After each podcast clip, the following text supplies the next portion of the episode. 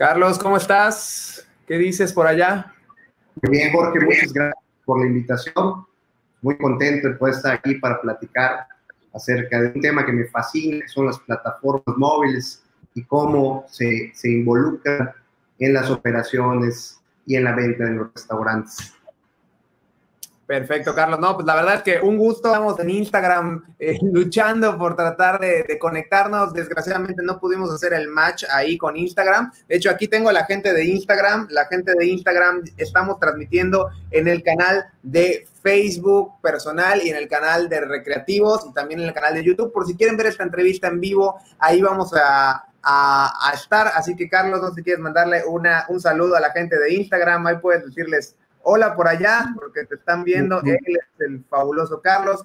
Y bueno, yo voy despidiendo a la gente de Instagram, que vaya a mi Facebook, desgraciadamente hoy no nos pudimos ver por acá, pero los veo en mi Facebook personal o en la página de Recreativos. Bueno, Carlos, ya estoy de vuelta contigo. Vamos a platicar rápidamente, ¿qué te parece si te presentas? ¿Quién es Carlos Cárdenas? Eh, ¿A qué te dedicas? ¿Qué estudiaste?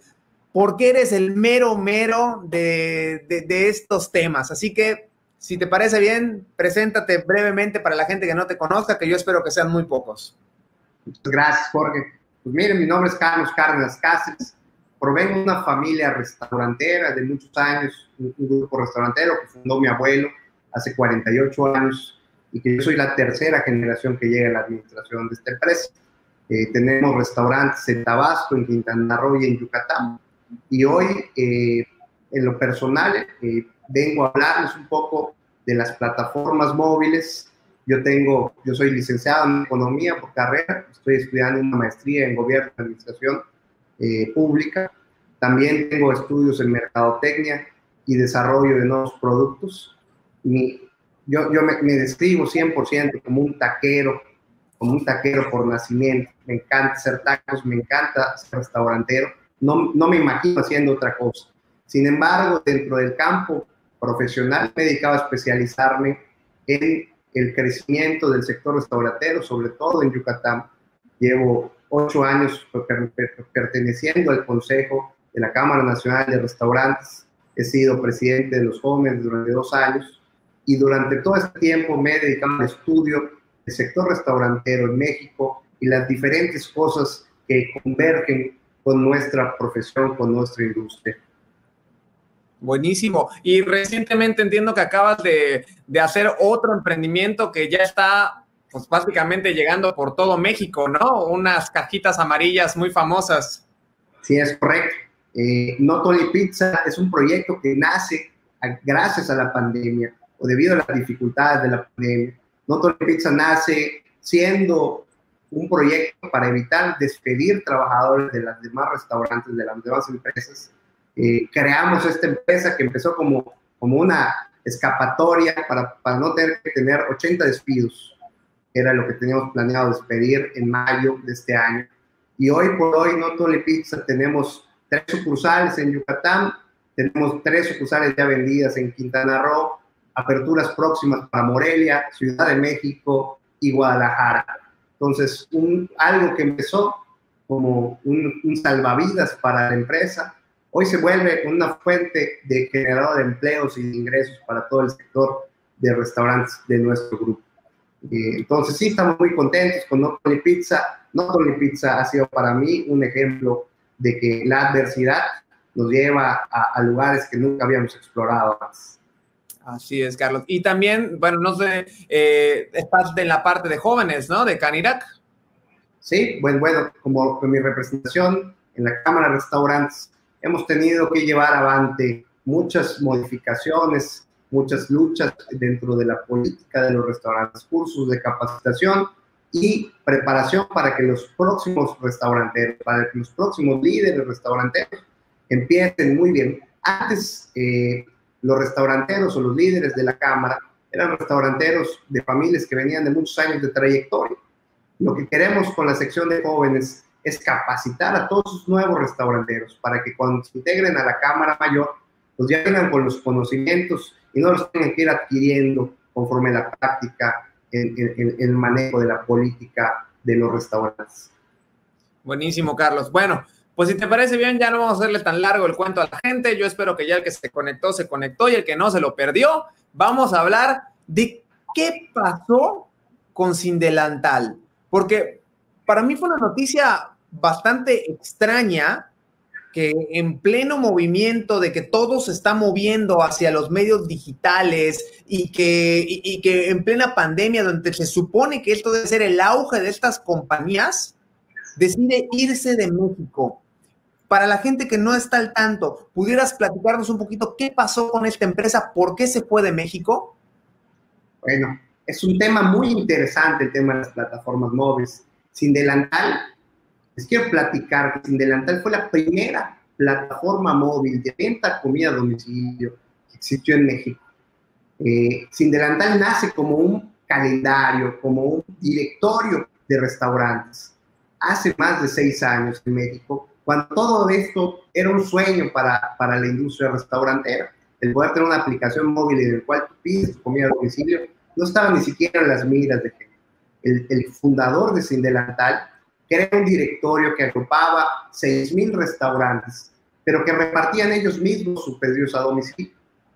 Y Sin Delantal se transforma, se transforma con la llegada de las grandes empresas internacionales, como fue Uber Eats, como fue Didi Foods, como fue Magno Charts y fue eh, Rappi, para, para migrar hacia una plataforma de entrega a domicilio. Sin embargo, Sin Delantal era una de las grandes de las primeras que, que abrieron en la Ciudad de México y de las primeras que llegaron a Yucatán. Tenían otro nombre y los fueron transformados. La famosa empresa de las mochilas rojas era propietaria del 21% del mercado a nivel nacional de entrega de comida a domicilio, que hasta el año pasado significaba tan solo el 22% de las ventas de los restaurantes, pero que debido a la pandemia, y como bien lo comentas, Jorge, esta tendencia se transformó del 2018 al 2019, la venta por comida en plataformas móviles pasó de ser de un 17 a un 22%. Pero en lo que va de los seis meses de pandemia, la venta por plataformas móviles está rondando los 52% de participación en las ventas de los restaurantes a nivel nacional. Es decir, más que se duplicó la participación de las plataformas móviles en las ventas de los restaurantes. ¿Esto qué nos diría? Que las plataformas móviles están haciendo más dinero que nunca. Y bueno, podríamos pensar que los restaurantes igual está yendo muy bien. Sin embargo, esto no es la, la respuesta.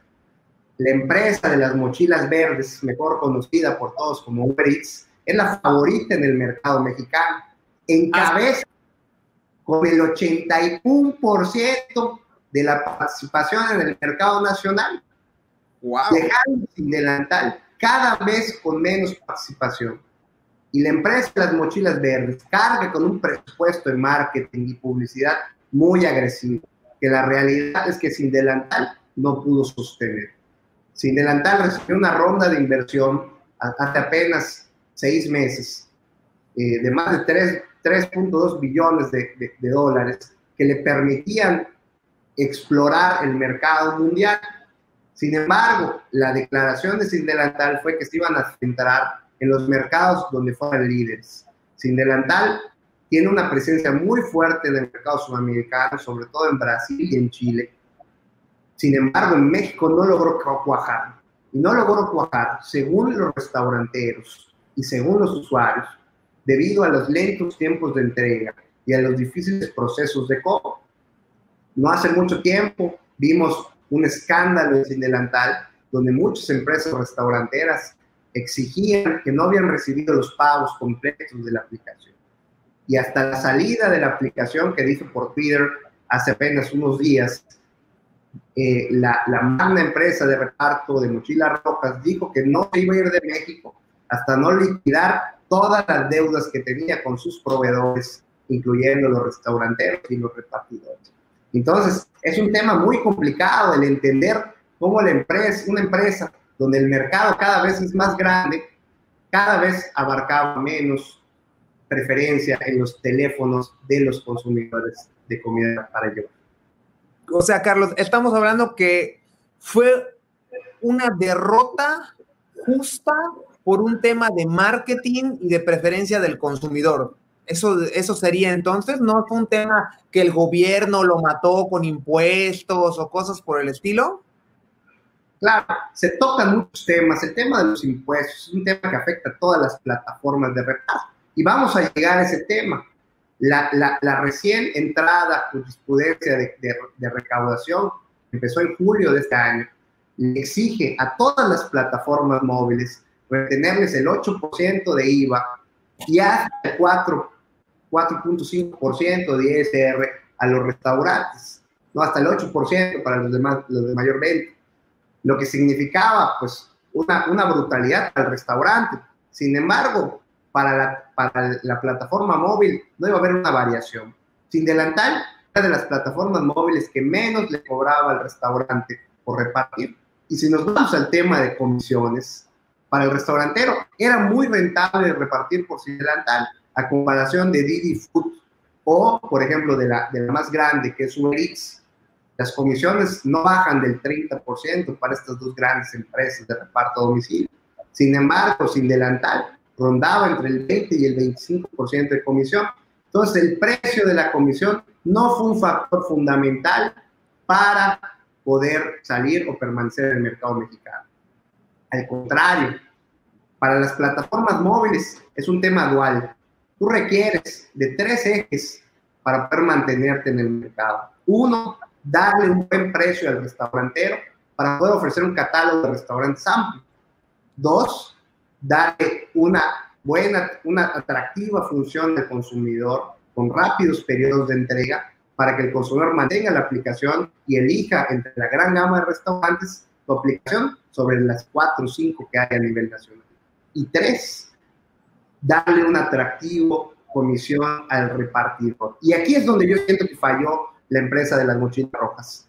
La empresa de las mochilas rojas era la que más problemas tenía para pagarle a sus repartidores. Había muy pocos repartidores disponibles y esto lo resentía rápidamente el consumidor.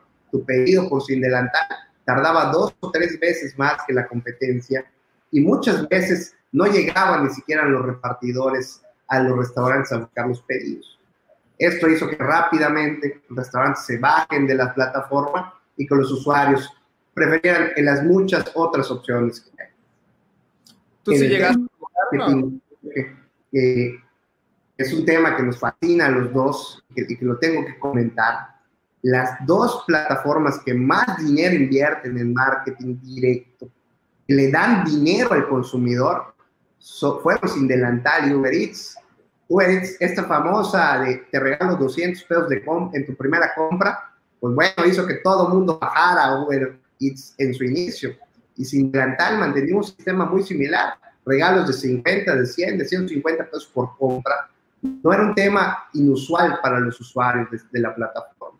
Sin embargo, no pudieron mantener el ritmo, no pudieron mantener la calidad de las entregas y yo creo que eso fue lo que acabó con Sin Delantal en México. Cañón. ¿Tú llegaste a utilizar alguna vez Sin Delantal en tu restaurante, alguno de los tuyos? Yo tuve sin delantal, tuve sin delantal desde que fue un directorio telefónico hasta hace poco antes de la pandemia, lo tuve que dar de baja precisamente por problemas en el reparto. Entiendo, entiendo. La verdad es de que yo veía de sin delantal por todos lados y, las mochilas rojas y todo, pero la verdad es que jamás pasó por mi mente pedir por allá. Es más, muchas veces ni siquiera llegaba a entender qué era sin delantal. Yo conocía que existía algo que se llama sin delantal, pero como que al menos, digo, tal vez tú, para ti había quedado muy claro como restaurantero y porque estás en el medio, ¿no? Pero a mí como consumidor al principio no me quedaba muy claro qué era sin delantal, a diferencia de lo que es un Rappi o un Uber Eats que entiendes perfectamente bien desde el momento, ¿no? Yo creo, no sé, tú comentas que al principio entraron como un directorio, no sé si tal vez había esa confusión en el consumidor que no pudieron que no pudieron cuajar como una competencia directa de Rappi o tal vez solo es mi percepción? Claro, sí, Sin Delantal nace como un directorio 100%, que era un directorio nacional a comparación de los directores que teníamos muchos eh, restaurantes, las revistas locales, los periódicos que tenían sus directorios de restaurantes. De repente buscabas la sección amarilla y buscabas ahí qué restaurantes habían abiertos. Bueno, Sin Delantal funciona como un directorio. Llegaron a tener un, sistema en el cual ellos te daban un celular de estos celulares que solo recibían mensajes de texto y te llegaban por allá los datos del cliente y tú le marcabas al cliente para levantarle su orden. Eh, sin delantal no pudo llevarle el ritmo al desarrollo tecnológico de las grandes empresas. Su plataforma de envíos era una plataforma muy brusca, muy poco, muy poco eh, atractiva para el consumidor. Y eso fue lo que poco a poco lleva aquí. Es muy triste ver que la primera plataforma que apostó por el mercado mexicano se fue yendo poco a poco pues, pues hacia afuera. Eh, sin delantal es, parte de dos grupos pero principalmente es una empresa sudafricana, a contrario de lo que muchos creen que es una empresa brasileña, porque es donde más mercado tiene. Eh, sin delantal pertenece a un grupo de inversionistas sudafricanos que han apostado por el mercado europeo y han apostado por el mercado sudamericano, pero se salieron por completo del mercado de Estados Unidos y México. Perfecto. Eh, acá Miguel nos estaba haciendo una pregunta que va muy de la mano con lo que yo te iba a preguntar ahorita, ¿no? Tú hablabas de que los márgenes de, comisión que maneja Sin Delantal eh, son mucho más bajos que, que Uber, ¿no? Entonces Miguel nos pregunta si genera mucha relevancia Sin Delantal sobre eh, Rappi, Uber, eh, para negocios pequeños que sabemos que están luchando por ese margen. ¿Tú crees que esta salida haya afectado de alguna forma al sector de los restauranteros, sobre todo los pequeños? Yo creo que sin duda eso es una cuestión de mercado. Eh, obviamente, al, ir eliminando competencia, eh, se cierran muchas puertas para los, para los pequeños. Entrar en una plataforma como Uber Eats es muy difícil Uber se ha vuelto muy selectivo con los, con los restaurantes que hay. Ah, no es como al principio que entraban todos. Ahorita querer entrar a una plataforma ya se volvió un tema de preferencias. Ya las plataformas se dan el lujo de elegir qué restaurante quiero que esté y qué restaurante no. Entonces, sin duda, el que se vaya comprimiendo en menos plataformas, pues puede ir dificultando la entrada para los pequeños consumidores. Eh, sin delantal, Uber, Didi, Rappi, etcétera, etcétera, de las plataformas que hay. Son plataformas que son muy poco rentables para el restaurantero que no tiene un gran porcentaje de margen en sus productos. De hecho, han llevado a la quiebra muchos restaurantes y se ha vuelto un tema de plática común dentro del argot del sector restaurante. Margen, imagínate, te voy a hablar de la más grande, UX, 30% de comisión sobre venta, que significa que de cada 100 pesos que tú vendes se va a quedar con 30 pesos. Pero además tienes la obligación o la aplicación de la obligación de retenerte el 8% del IVA por adelantado y el 8% del ISR si vendes más de 21 pesos semanales. Entonces, para un restaurante que esté enfocado al servicio domicilio, le quita de manera directa en sus depósitos semanales 46% de su venta esto es una locura en términos de flujo efectivo, porque además el restaurantero tiene que financiar a la, a la, plataforma móvil. ¿Qué me refiero? Tú vendes toda la semana, pero a ti te depositan el primer lunes o el primer miércoles de la semana vencida. Entonces, un restaurante pequeño no está acostumbrado a financiar. Al contrario, normalmente pides crédito para poder empezar a operar. Entonces, esto mató a muchos restaurantes que, que creían que porque estaban teniendo ventas muy elevadas, pues estaban haciendo el negocio y su vida. Entonces, esto fue mermando. Muchos restaurantes se han ido bajando de plataformas, sin embargo, tarde o temprano, los restauranteros que no tienen la capacidad administrativa ni financiera para entender cómo funcionan las plataformas han estado perdiendo dinero mucho tiempo. Excelente comentario. Eh, nos comenta Ángel Quintal, contenido de calidad. Gracias, gracias a ti Ángel por, por ver este tipo de, transmisiones que lo hacemos. Eh, creo que hablo también por Carlos, con muchísimo cariño y con ganas de aportar algo, ¿verdad, Carlos? Así es. Bueno, quiero comentarte, antes de, cerrar, porque es un tema importante que muchos medios de comunicación han manejado de manera errónea. Sin Delantal no es la primera plataforma de comida a domicilio que sale de México una de las pioneras del mercado era, era una plataforma que entró en la Ciudad de México y Guadalajara que se llama Postmates. Postmates es una plataforma que es líder en Estados Unidos para la entrega de servicio a domicilio. Compite directamente con Uber Eats y Postmates abandonó en el 2018 sus operaciones en México. La, la situación fue una situación muy similar. Decía que México era un mercado excesivo en competencia.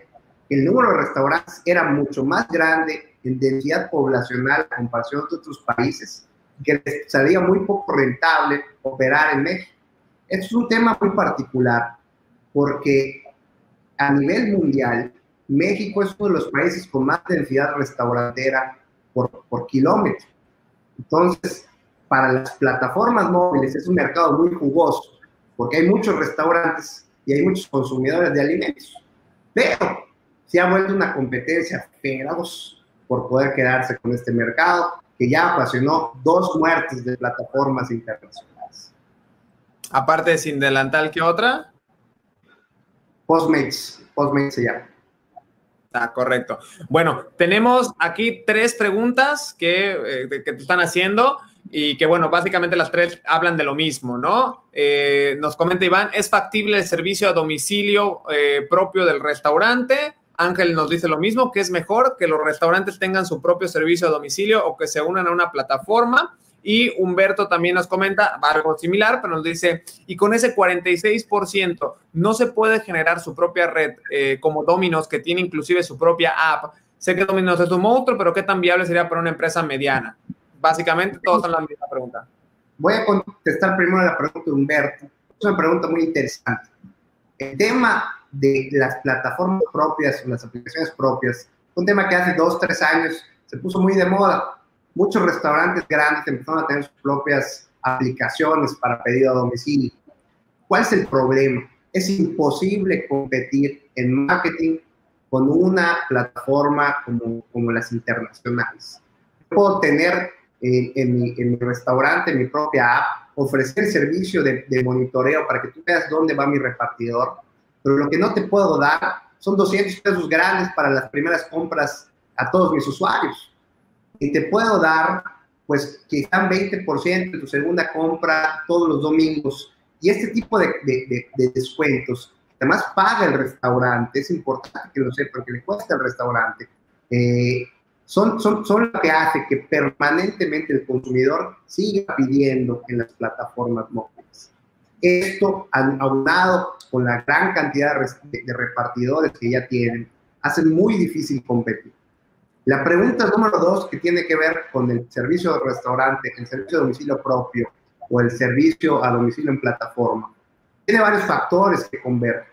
Lo primero que tienes que ver es la rentabilidad promedio que tengas en tu, en tu restaurante.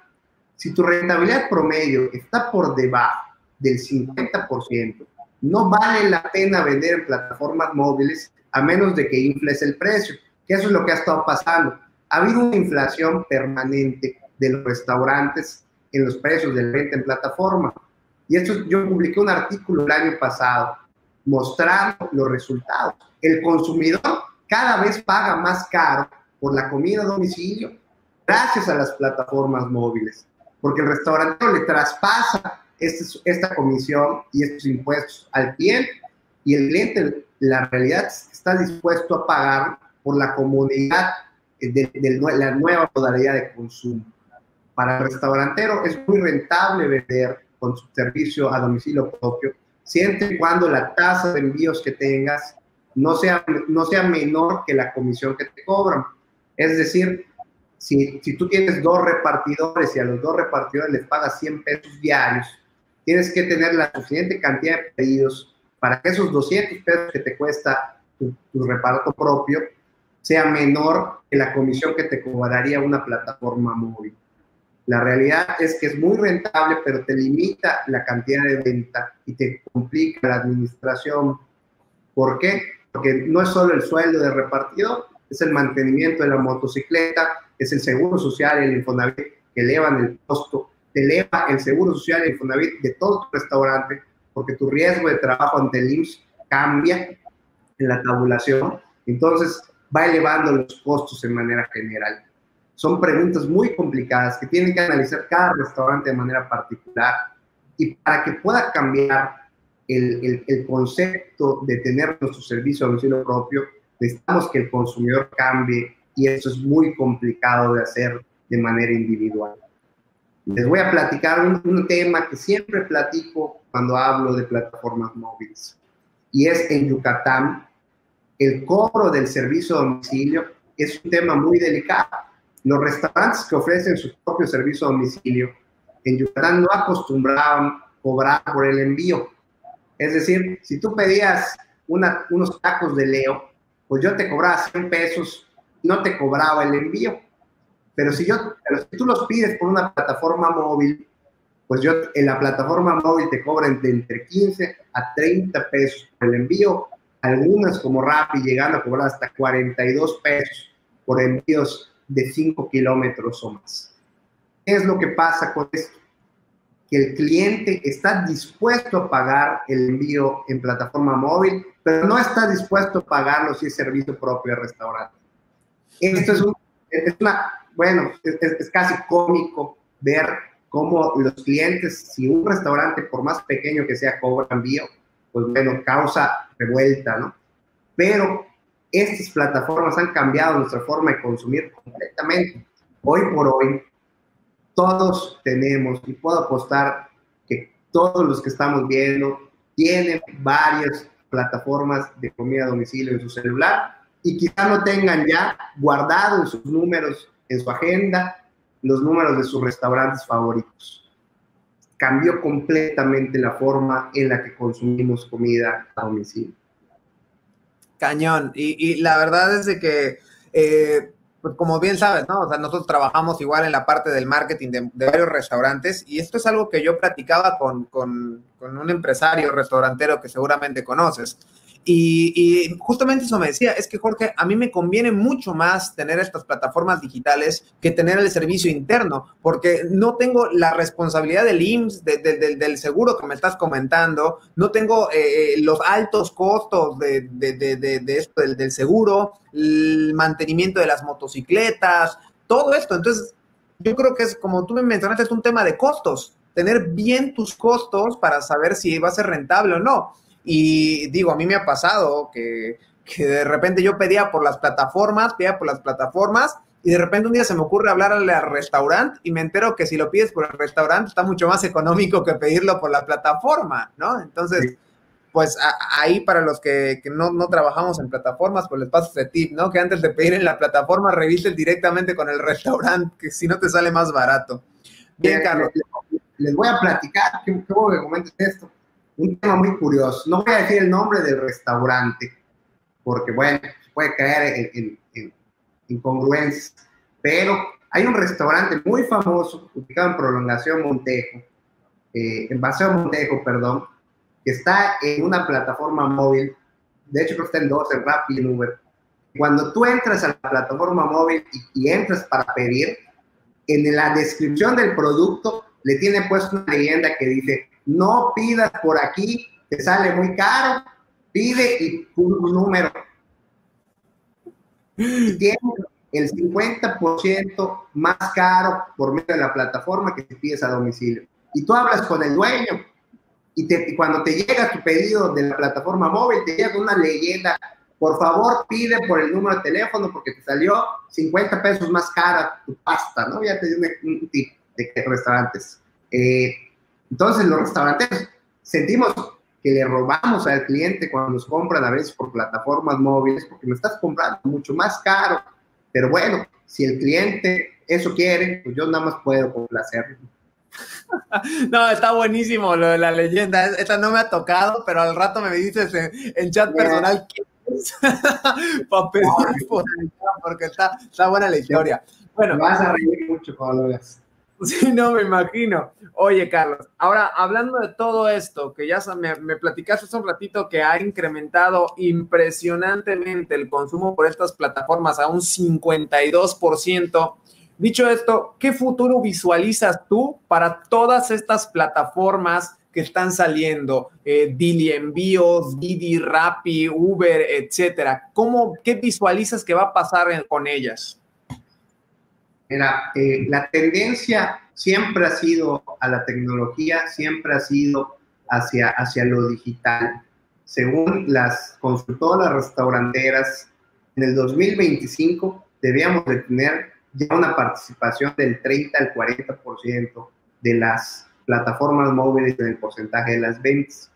La, la contingencia cambió este, este panorama. Hoy por hoy ya estamos sobre el 50%, hoy por hoy dependemos de las ventas a domicilio y por más que la apertura económica ha permitido que restaurantes pues vuelvan a tener consumidores. Y eso es algo muy importante y lo quiero comentar porque me lo preguntan muy seguido.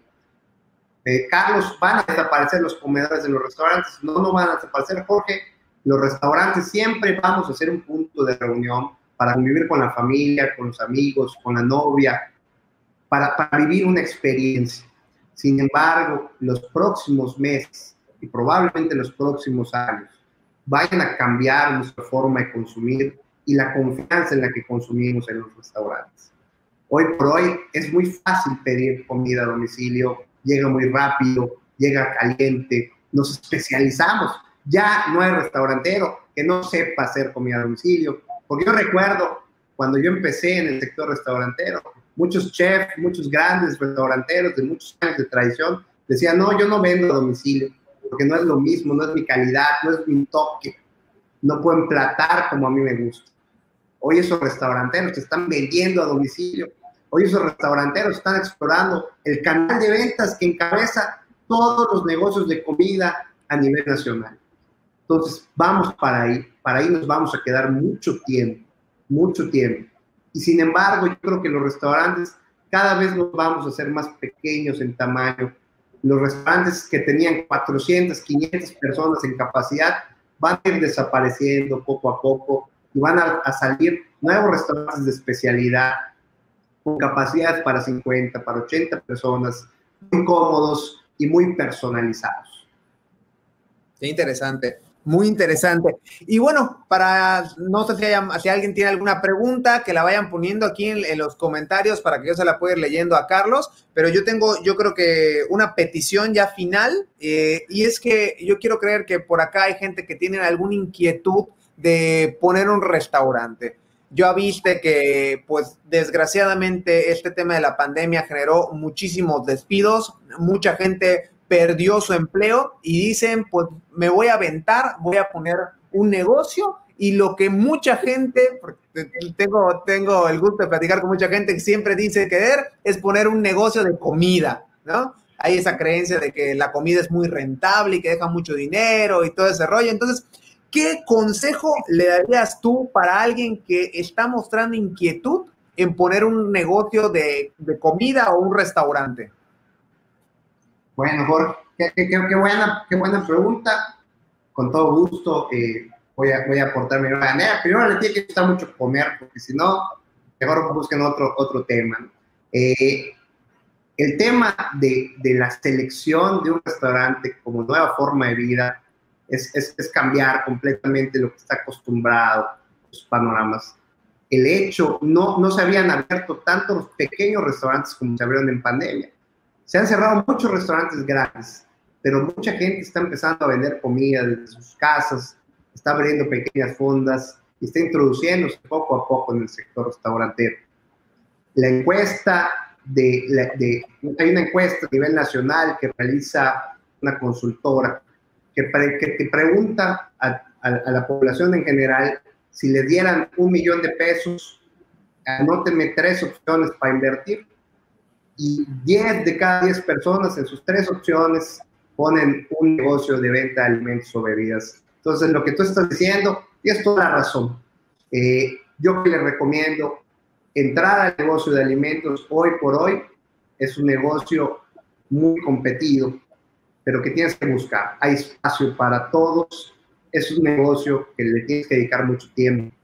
No somos un negocio de alto flujo de efectivo, que giramos alrededor de muchas personas. Tenemos una responsabilidad muy grande, que es alimentar a otras personas. Lo tenemos que hacer con responsabilidad, con una higiene y un compromiso para poder seguir adelante. Mi abuelo empezó su negocio de tacos en Paseo Montejo vendiendo en un ring de auto eh, carne asada para llevar.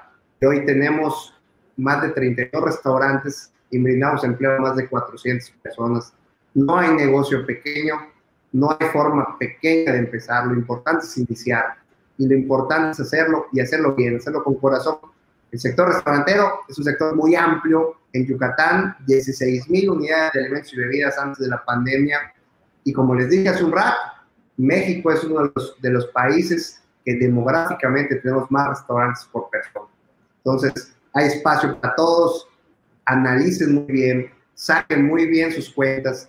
A mí cada vez que me lo preguntan, yo les digo, no tomen un curso de cocina, tomen un curso de finanzas, porque muchas veces cocinamos muy rico, pero qué malos somos para sacar las cuentas. Eso es muy importante.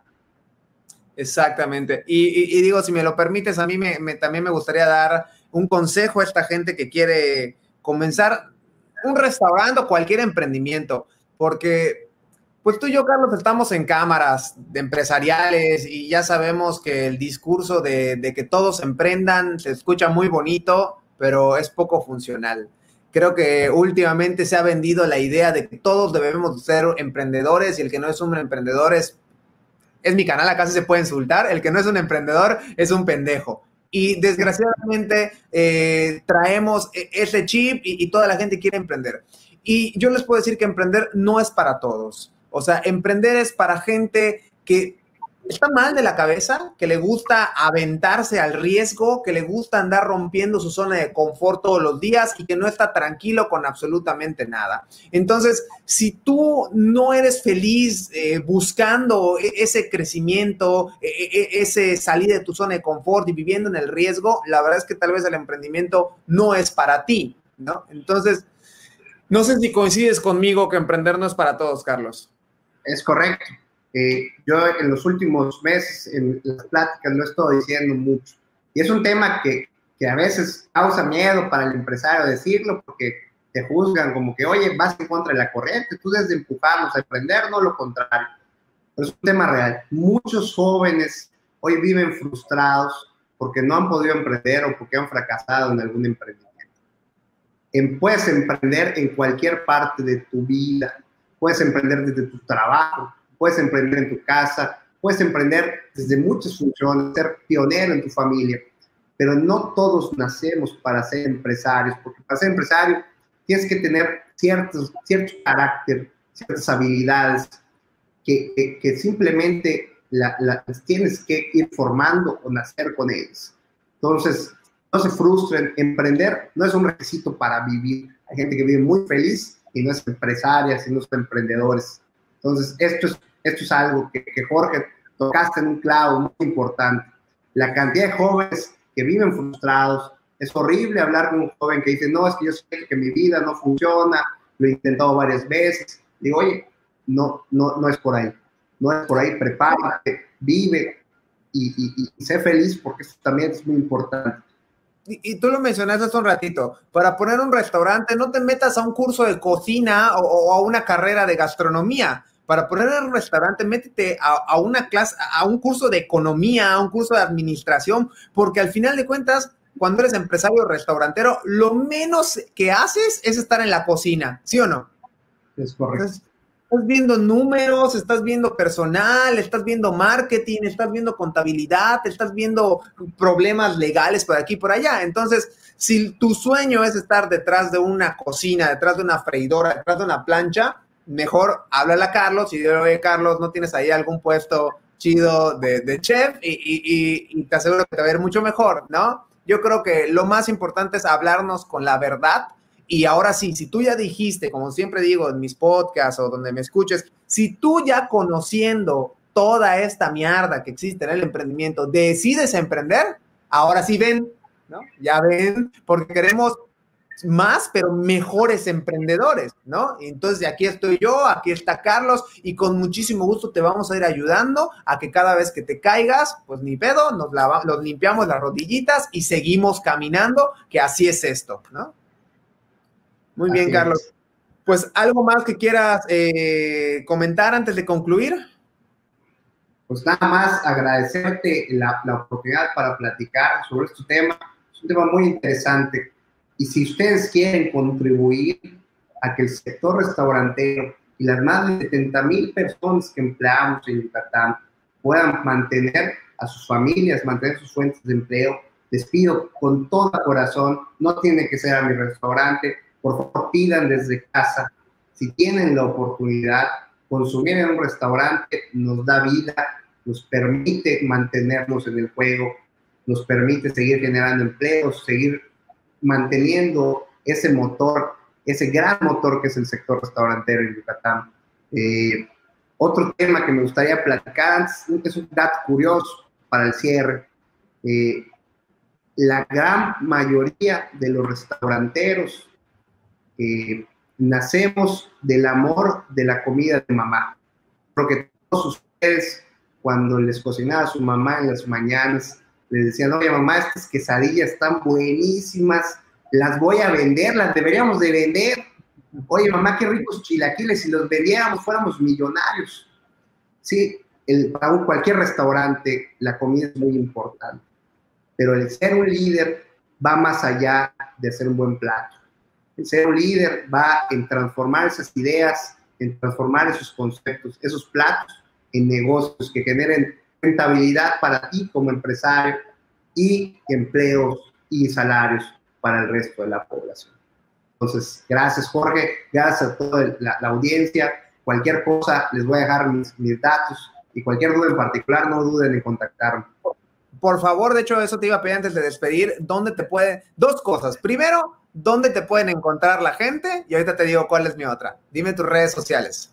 Bueno, mis redes sociales, en Facebook estoy como Carlos Cárdenas Cáceres y en Instagram estoy como CCC Arce, como CC Arce. El que quiera platicar contigo, tenga alguna duda, ¿te puede contactar por allá? Claro, me pueden contactar y yo siempre estoy en toda la discusión para aclarar. Les digo, me encanta platicar con restauranteros, me encanta hablar con gente que quiere abrir restaurantes. Es un tema, tengo un problema, no voy a poder parar de, de que yo hable. Entonces, bajo su propio riesgo que me escribo. Buenísimo. Oye, Carlos, y por último, ¿qué significa Leo? ¿Por qué Leo? Bueno, eh, qué bueno que me preguntes esto. Eh, Leo es un hombre, pero no es nombre de nadie de mi familia. Cuando, cuando mi abuelo vendía tacos en, en, bueno, en Paseo Monte, junto con su hermano y sus esposas, ellos solo vendían tacos para llevar y no tenía nombre, decía carne asada para llevar. Y un día llegó un señor que se llamaba Leo, Leonardo, que le dijo a mi abuelo y a su hermano si les pidió permiso para poner unas mesas y le dijo, jefe, no le voy a cobrar, solamente ponga las mesas y yo con la propina saco mi, mi, diario, ¿no? Y así pusieron cuatro mesas, seis mesas, ocho meses, veinte meses, hasta que llegaron todo Paseo Montejo y ya lo sacaron y tuvieron que rentar un local ese primer empleado, ese primer mesero que motivó a nuestra gente a, poner mesas era Leonardo y en su honor, que la empresa 48 años después sigue llamándole. Wow, Carlos, casi me sale hasta la lagrimita de, de, la emoción. O sea, qué bonita historia. No sé si la gente conoce esta historia, pero la verdad es de que creo que la deberían de conocer. Creo que Wow, o sea, de ahí hablan de entrada de los valores de tu empresa y de la preocupación que tienen por su equipo de trabajo y del agradecimiento. Así que se me enchinó la piel. No, pues. Dime, dime, adelante. Estoy muy contento de, haber podido participar, Jorge. Eh, muchas gracias por abrir estos espacios para que podamos expresar pues, nuestras opiniones y, y poder aclarar algunas dudas que nacen en el sector Muchas gracias, Jorge, de verdad, muy buen trabajo. Gracias, Carlos. Estamos en contacto. Yo te agradezco mucho a la gente que se conectó. Muchas gracias, muchas gracias. Qué padre. Hoy, hoy una buena audiencia. Eh, no olviden compartirlo si les gustó, porque pues queremos que más gente aprenda un poquito de los conocimientos eh, pues, que tenemos eh, Carlos y yo. Así que, pues, Carlos, nos despedimos. Un fuerte abrazo hasta donde estés. Esperamos vernos pronto.